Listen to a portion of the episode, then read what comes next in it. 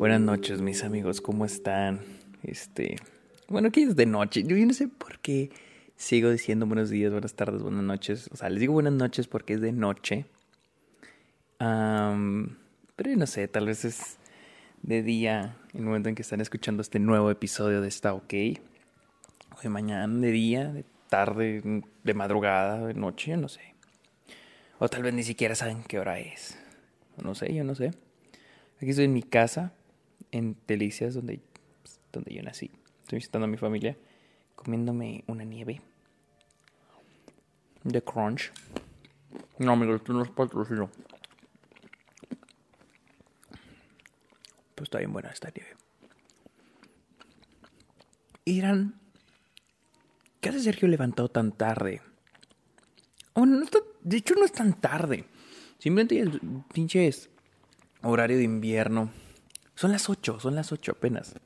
Pero es que se siente bien de noche, o sea, traigo sueño y todo.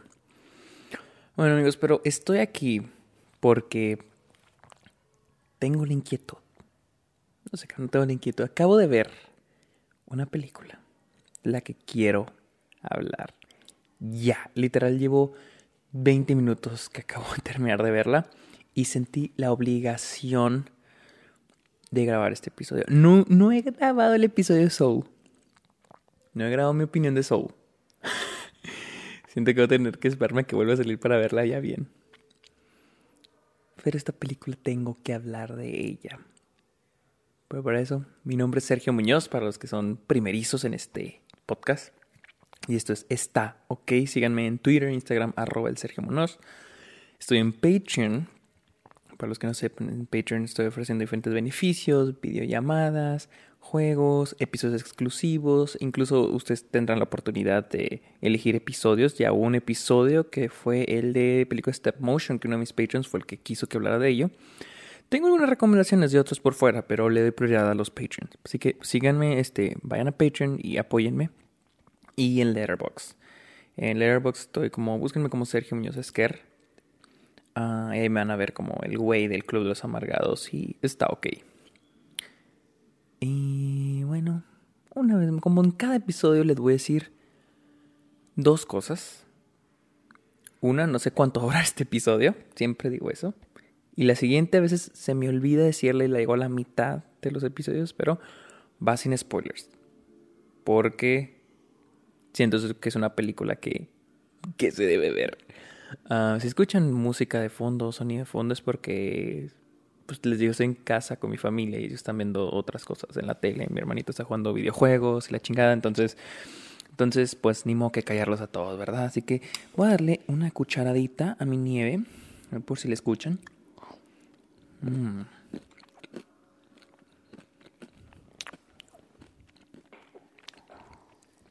Buena. Mmm. Ok.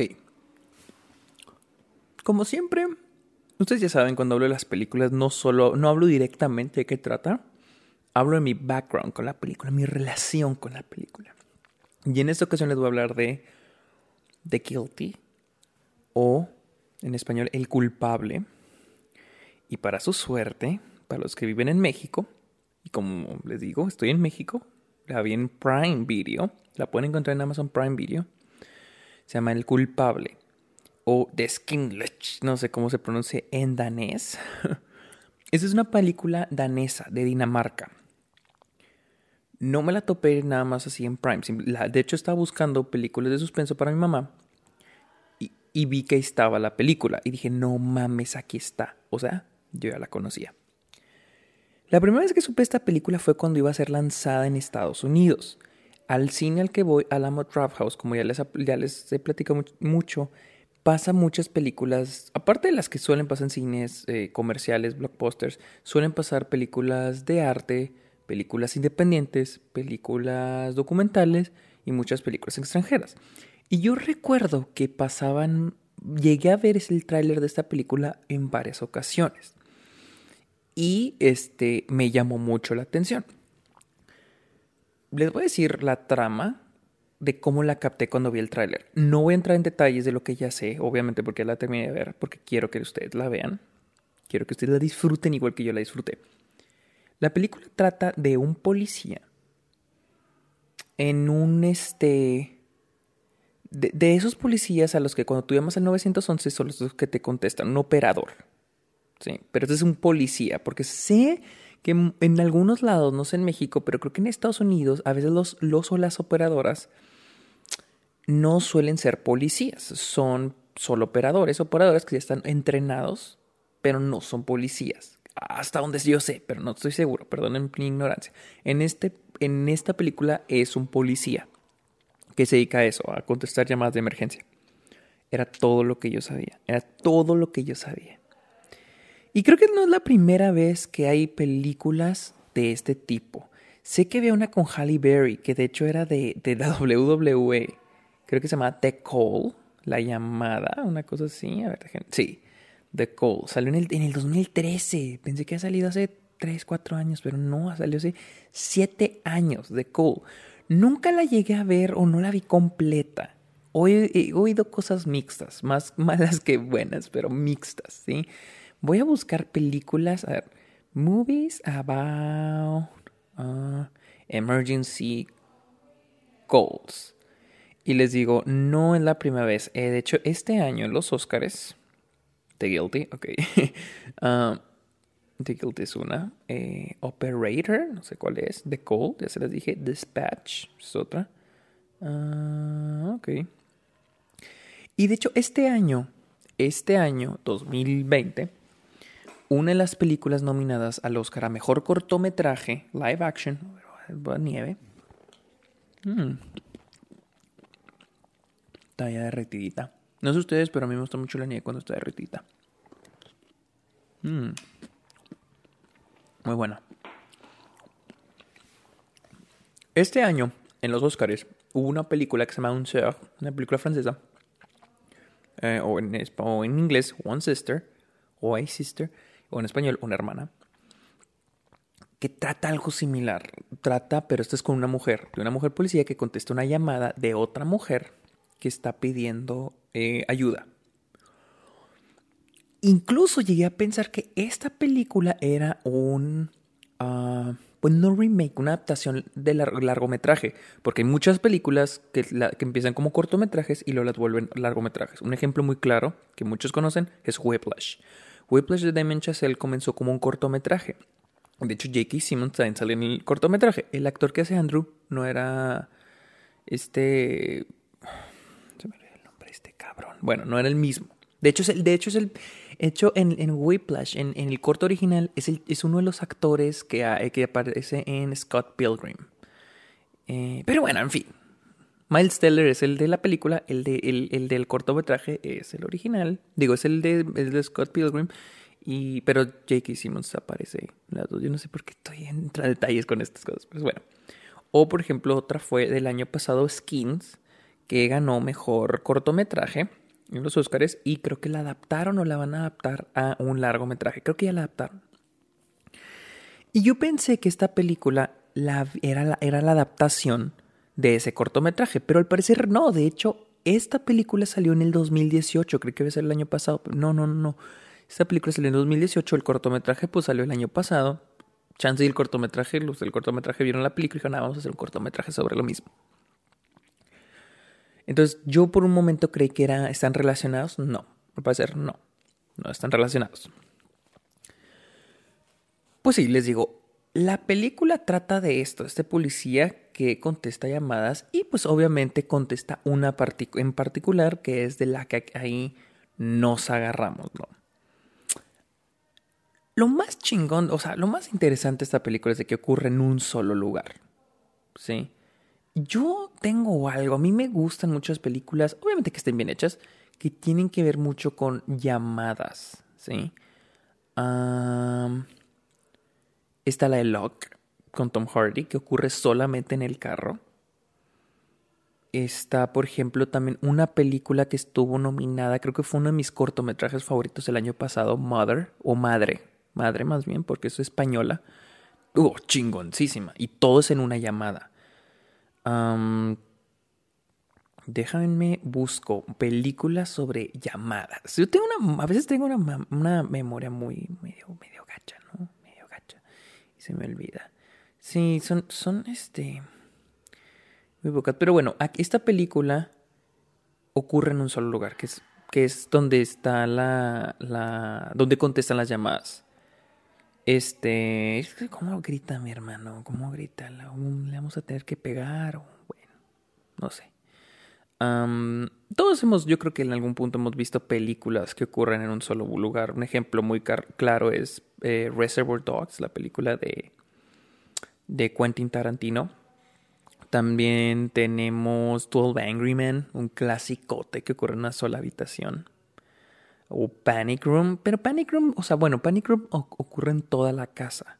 Creo que hay más espacio. Rear Window, Rear Window de, de Alfred Hitchcock también. Ah, Green Room, la de A24 también. Y esta no es la excepción, esta es buenísima, buenísima película, ¿no? Algo que noté es de que cuando el personaje hace las llamadas, las llamadas no suenan como suelen sonar las llamadas, sino que el audio, ok, el audio en esta película ojo, porque aquí el audio es esencial. Voy a probar poquita nieve. Mmm. Mmm. Todo el pedo esta nieve. Mmm. En esta película el, son, el, audio es esencial. ¿Por qué? Algo muy, muy, muy mamón es de que algunas llamadas, o al menos cuando empiezan las llamadas, suena como una llamada, o sea, como el efecto de radio, ¿no? Porque por lo general a las, yo les digo, yo que edito, que hago cortometrajes ya más o menos, sé, se le a, a, las llamadas se les pone un filtro hay otras personas que prefieren hacerlo manual, le meten ecualizador y le bajan agudos, le suben la chinga. Yo no sé de eso. Yo le meto un pinche filtrito que tiene en Premiere. Hay gente que hay un filtro de llamada, hay un filtro de radio, como si viniera la radio, otro de televisión, otro, etcétera, etcétera. En esta película noté que las llamadas cuando empiezan suenan con como efecto de llamada, como si fuera una llamada. Pero mientras avanza, el sonido comienza pues, a sonar como si estuviera la escena. Pero seguimos en el mismo lugar, seguimos, seguimos observando al personaje principal, seguimos viéndolo en la, la llamada y está muy chingón porque en nuestras mentes estamos visualizando lo que está pasando a pesar de que no lo estamos viendo. Punto para la película. Qué buena manera de contar la historia así. Muy, muy, muy, muy acertado. Y se me hace muy chingón porque, ok, yo tengo algo como lo que conocemos como radionovela, que hice para una clase. Y me quedó muy chingón, pero a veces siento nadie lo va a ver. O sea, si lo hago nadie lo va, bueno, más bien nadie lo va a escuchar porque no siento que no llama la atención. Entonces yo siempre he pensado en cómo es una película donde lo que más utilice es el sonido. Y, o sea, prestarle más atención al sonido a lo que, a, que lo más, a ver, estoy formulando mi palabra para no, mi, digo mi frase para no verme tan pendejo dónde darle más énfasis al sonido que a lo que se ve. No era tan, difícil. Y esta película lo hace excelente, lo hace súper bien, o sea, lo hace chingoncísimo. Ahora, lo más chingón de esta película es que la película no hace énfasis solamente en la historia del, en la llamada. Porque yo pensé, ok, cuando vi el trailer de que, ok, este güey va a tener que resolver un caso o va a tener que darle seguimientos. a la historia se basa en una llamada, obviamente, esto es obviamente. Pero lo más chingón es de que este perso, o sea, el personaje no sirve como un plot device. Nuestro protagonista no es un plot device, no es un, ok, este personaje recibe llamadas y la película se va a basar en solo en toda la llamada, el misterio y acción y como creo que pasa, así pasa en la película de Halle Berry, que ella solo es pues tiene que ella tiene que lograr rescatar a la chava que va secuestrada. Creo que es así es de no, me, no recuerdo. Y pues nada más es ella, es, ella interactuando y tratando de salvarla, de hacer eso lo otro. Sin embargo, en esta película, al person hay un énfasis en la psicología del personaje, en quién es el personaje. Se me hace chingón, chingón. Porque el personaje es el, el protagonista, es nuestro protagonista no es solo para rescatar a la persona que pide ayuda. No, no, no, no, no. Este personaje también pide ayuda. Este personaje también tiene una psicología y este personaje tiene querer, tiene necesidades, o sea, hay un detrás y mientras avanza la película vamos vamos conociendo a este personaje, vamos resol vamos como como diría Trek, los ogros son como cebollas, ¿no?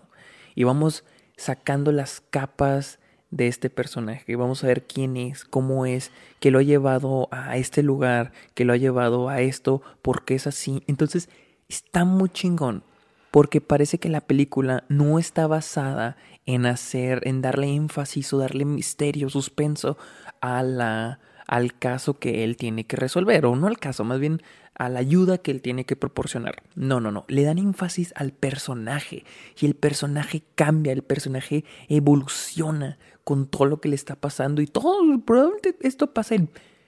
Es algo que pasará en 40 minutos, una hora. De hecho, la película dura menos de hora y media. Es muy corta, pero muy acertada, muy chingón.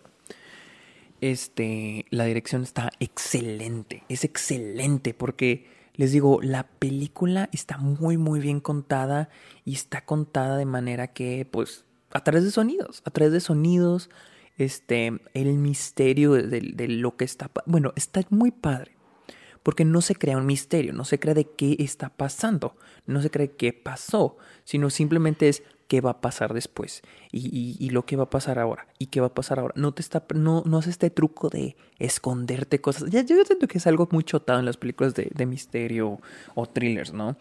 Que hay un misterio para luego revelártelo, la verdad, o, o, resolver el misterio y decir, y que funcione como un twist. Voy a probar, voy a saborear mi nieve, con permiso. Mmm.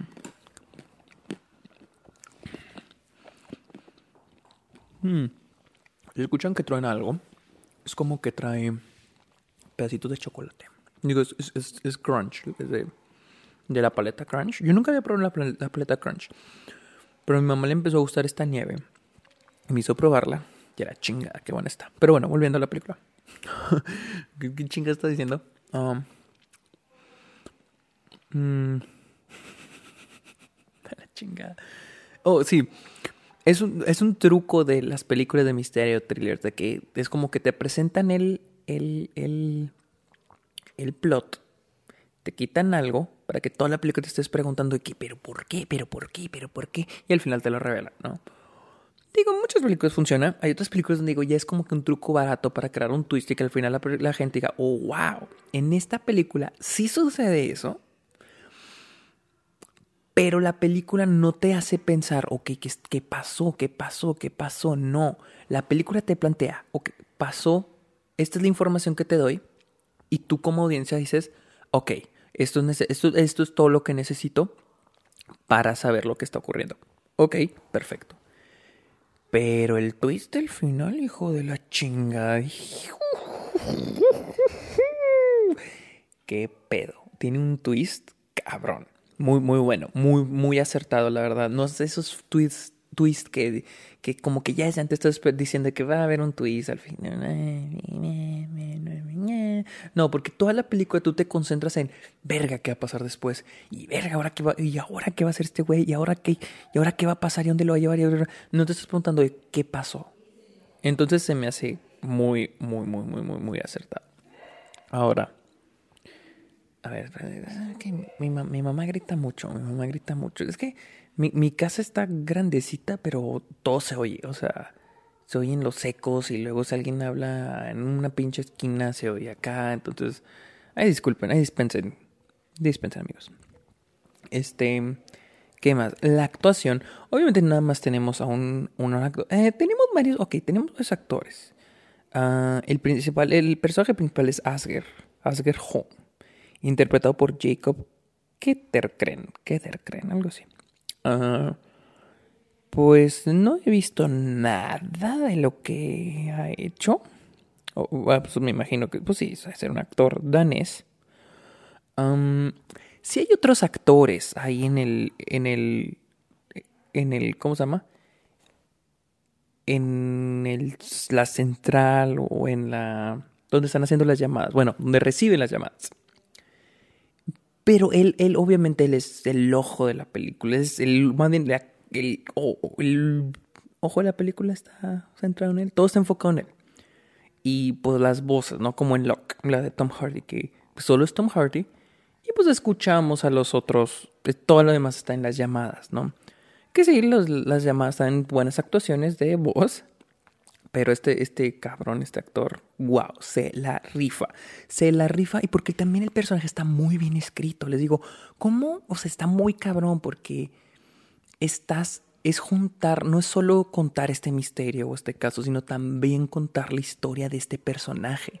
Y está muy, muy, muy, muy, muy, muy padre y muy, muy, muy, muy, muy bien escrito. Porque esta es una prueba, pero esta película es una prueba perfecta que no necesitas mostrar todo para crear un personaje. O sea, no solo, la película no solo te, te, te está mostrando, entre comillas, a través de sonidos, lo que está pasando en la llamada o lo que le está pasando el personaje que le llama a este güey, sino que también acierta muy bien en mostrarnos, en entre comillas, porque visualmente no lo vemos ni en flashbacks ni nada de esas mamadas, en mostrarnos la vida o el pasado o los problemas de este personaje. O sea, neta, esta es un es una escuela de guion esta película. Es o sea, se aprende muy bien de guionismo, más que en el escribir personajes. Porque hay estas películas, y yo, yo por ejemplo les he dicho con la primera que se me ocurre, Birds of Prey, que utiliza demasiado los flashbacks. Y a mí el flashback, les voy a ser honesto, no soy fan de los flashbacks a menos de que estén bien, muy, o sea, de que perfectamente puestos en la película, que se necesiten los flashbacks. Yo no soy fan de los flashbacks. Para mí es un recurso muy barato para contar el pasado de alguien, para contar las características de un personaje. Se me hace muy, muy, muy barato. Y se me hace muy, muy, muy bien hecho lo que, pues, el modo en que esta película presenta información, el modo en que esta película presenta no, no solo la información, les digo, de la llamada, sino la información del personaje. En serio, ve, véanle esto, qué pedo. Ahora, uno de los temas que, que cubre esta película, bueno, bueno, el único tema, el tema principal de esta película es los problemas mentales, los mental issues, ¿no? Lo hace de una manera súper bien y como ya les había dicho, es parte de la psicología del personaje y también es parte de la psicología del, problema principal de la, de, la, de la narrativa o el arco narrativo principal de la película. Porque digo, la parte del personaje es chistoso porque la parte del personaje, de la psicología del personaje, es, podría considerarse como subtrama, ¿sí? Pero está muy, muy bien ajustada. Ahora, el tema de los problemas mentales es chistoso porque hoy salió la noticia de que David Fincher, el director de uh, Seven, Zodiac, Gun Girl y de la próxima película Mank, dijo que Joker era una película que le daba la espalda a las personas con problemas mentales. Ya hablaremos de la noticia en el Club de los Amargados, probablemente, muy seguramente lo vamos a hablar este lunes. Pero, pero quería contrastar esto porque hoy salió la noticia y es algo de lo que siempre he pensado de Joker. Ustedes ya saben del episodio de los Amargados donde muchos me atacaron por, por decir que Joker no era la gran cosa. O sea, que era una buena, era una película bien, pero no era la gran cosa, como todos decían. Y uno de mis problemas era el modo en que refleja los problemas mentales, ¿sí? Porque, seamos honestos, Joker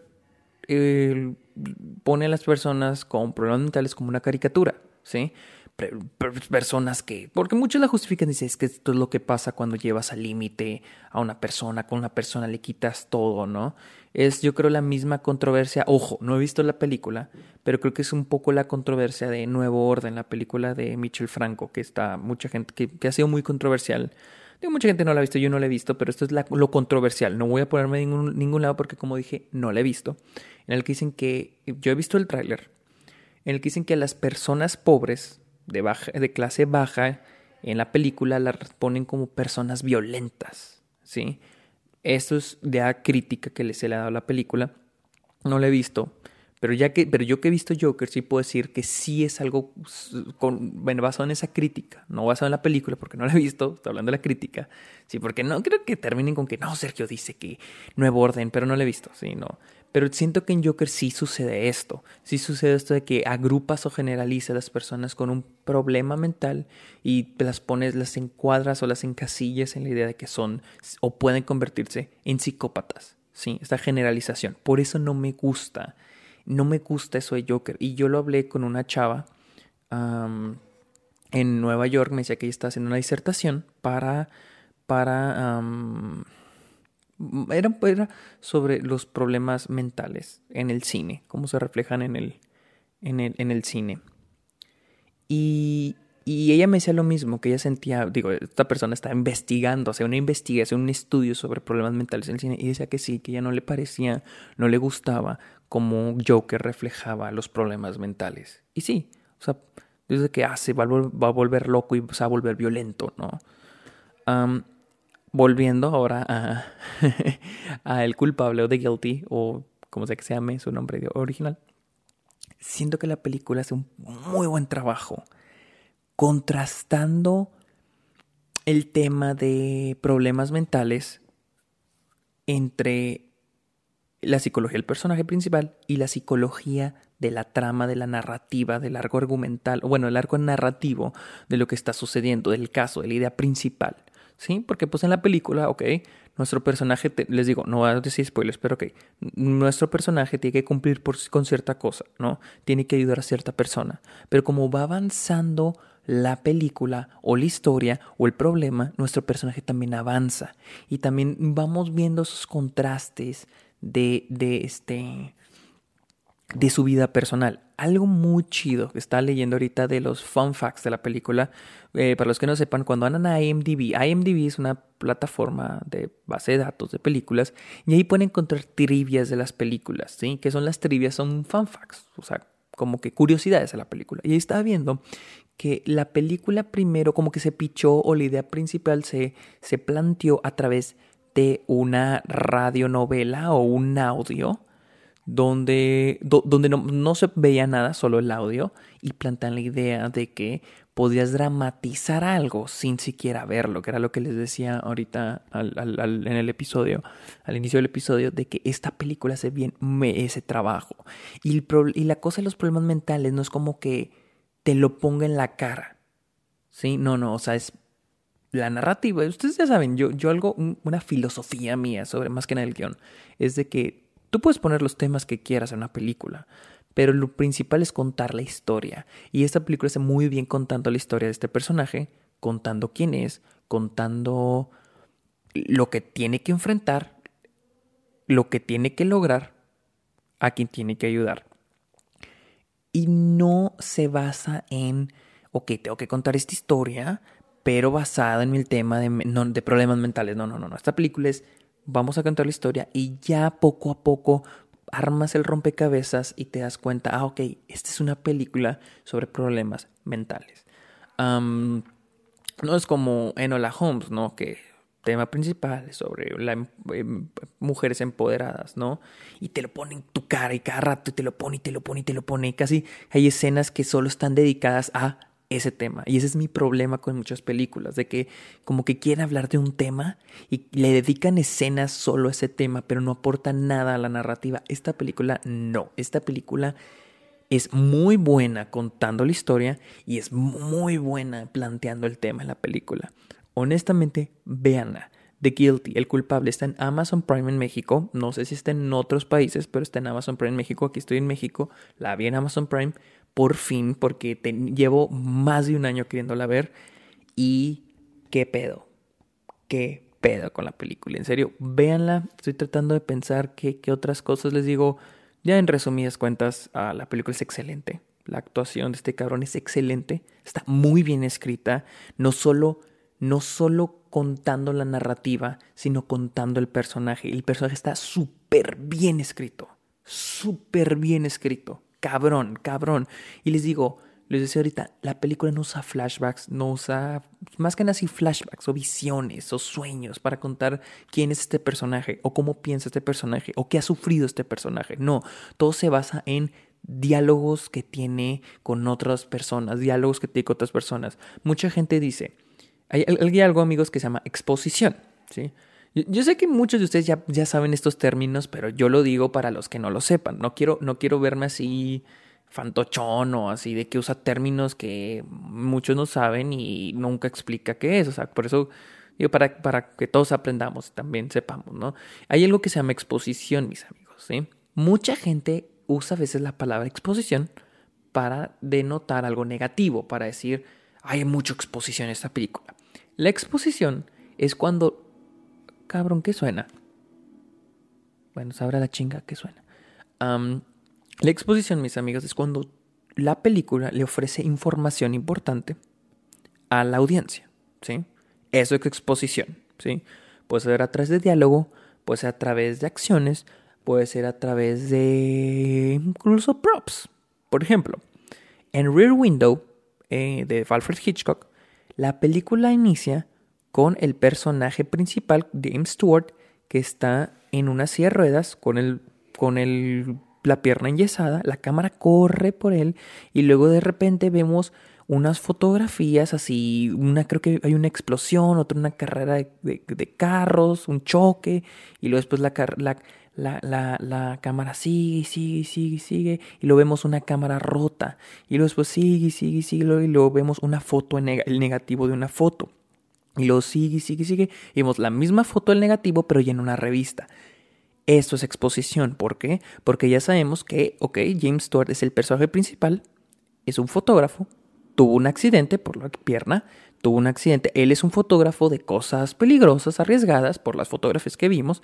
Es un fotógrafo profesional porque vimos que su foto está en una, revista, una foto de, que él tomó está en una revista y sabemos que tuvo un accidente tomando fotos porque vemos la foto la cámara rota. Eso es exposición, amigos. Y ahí ya conocimos, de hecho, se me genial esa escena porque literal es una sola toma en una de un minuto probablemente y eso es exposición. Eso es exposición. Ahora, hay mucha gente que dice, hay mucha exposición en esta película. Cuando dicen eso es porque probablemente es, por ejemplo, en Rápido y Furioso hacen mucho esto, ¿no?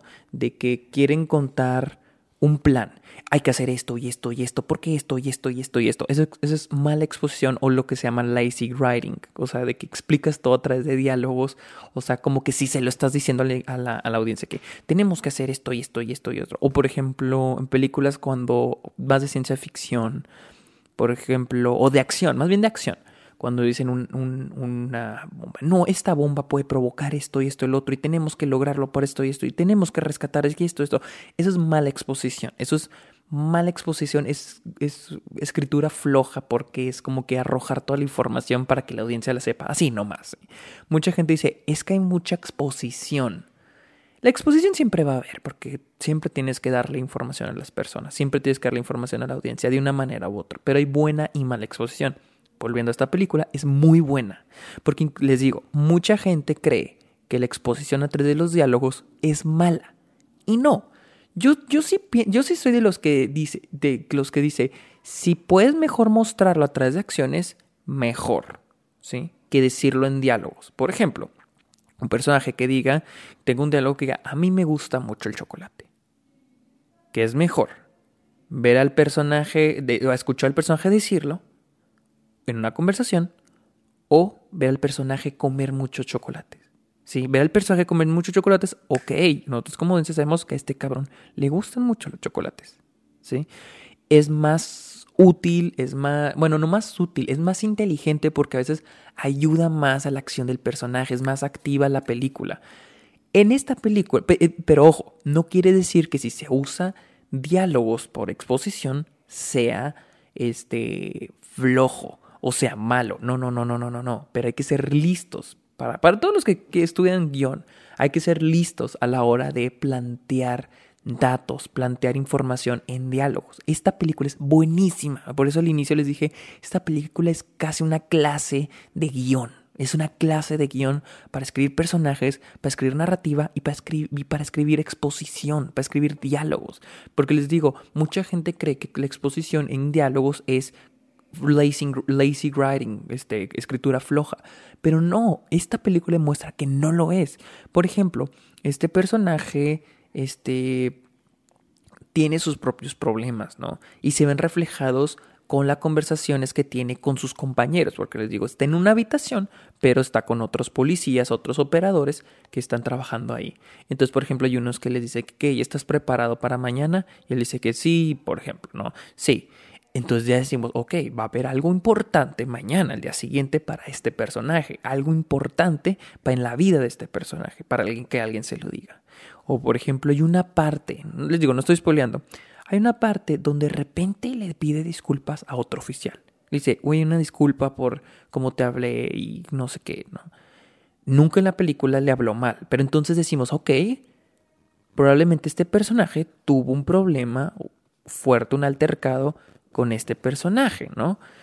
Ah, ok, este personaje, ya, ya lo empezamos a asociar y así empezamos a juntar el rompecabezas de este personaje. Empezamos a conocer este personaje. Les digo, esta película, neta, qué pedo, salió en el 2018.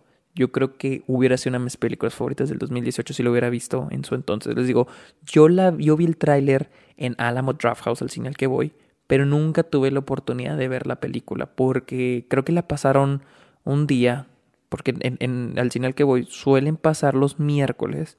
Tiene algo que se llama Film Club, club de cine. Y suelen pasar una película independiente, un documental o una película extranjera. Y pero solo ese día. Entonces así pasaron esta película. Pasaron un miércoles y pues ustedes no, no, pues, a veces uno no puede ir. a veces uno puede ir o en, miércoles. Y, y, me acuerdo que vi el trailer y yo decía que la quiero ver, la quiero ver, la quiero ver. Pero era también esas películas tipo de Cold, ¿no? La de Halle Berry que tú dices de que eh, quién sabe cómo vaya a estar esta película. Se ve como que de esas, de ese tipo de suspenso barato, ¿no? Después vi reseñas y no, al parecer sí era muy buena. Y desde entonces, lo estoy diciendo desde hace más de un año, he tenido muchas ganas de verla. No, creo que estaba en Hulu, creo que está o estaba en Hulu en Estados Unidos. Yo no tengo Hulu. Apenas un amigo me lo empezó, bueno, Juan Antonio, me dijo Juan Antonio, me lo empezó a prestar, pero se me había olvidado verla hasta ahorita que le estaba buscando una película a mi mamá. Vi que está en Amazon Prime y dije, la tengo que ver. Así que amigos, si están en México, vayan a Amazon Prime y vean ya The Guilty, el culpable. ¿sí? Está buenísima. Está chingón, sí, sí, sí, sí, sí, sí, en serio, muy buena película. Este, creo que es todo lo que tengo que decir de ella. Ya me alargué. Hablo mucho, hablo mucho. Les digo que creo que este va a durar 10 minutos, 15 minutos. Creo que no, no tengo ni idea. De hecho, ni siquiera puedo ver cuánto dura porque aquí en mi grabadora tuve que parar en algún momento. Están hablando mucho allá mi familia y tuve que parar y me tuve que esperar como media hora. Y de hecho ahí, va a haber un corte. Ah, pero sí, vayan a verla. Vayan a verla. Síganme en Twitter e Instagram como arroba el Sergio Munoz con N, no con ñ, porque los gringos no tienen pinche ñ. Ah, vayan a Letterbox y síganme, eh, Sergio Muñoz Esquer. ahí tengo, soy el güey del Cruz y, el, y esto, ok, ahí me van a poder identificar muy fácilmente para ver todas mis reseñas, todas mis calificaciones a, a películas. Y este... Y Patreon, amigos, vayan a Patreon.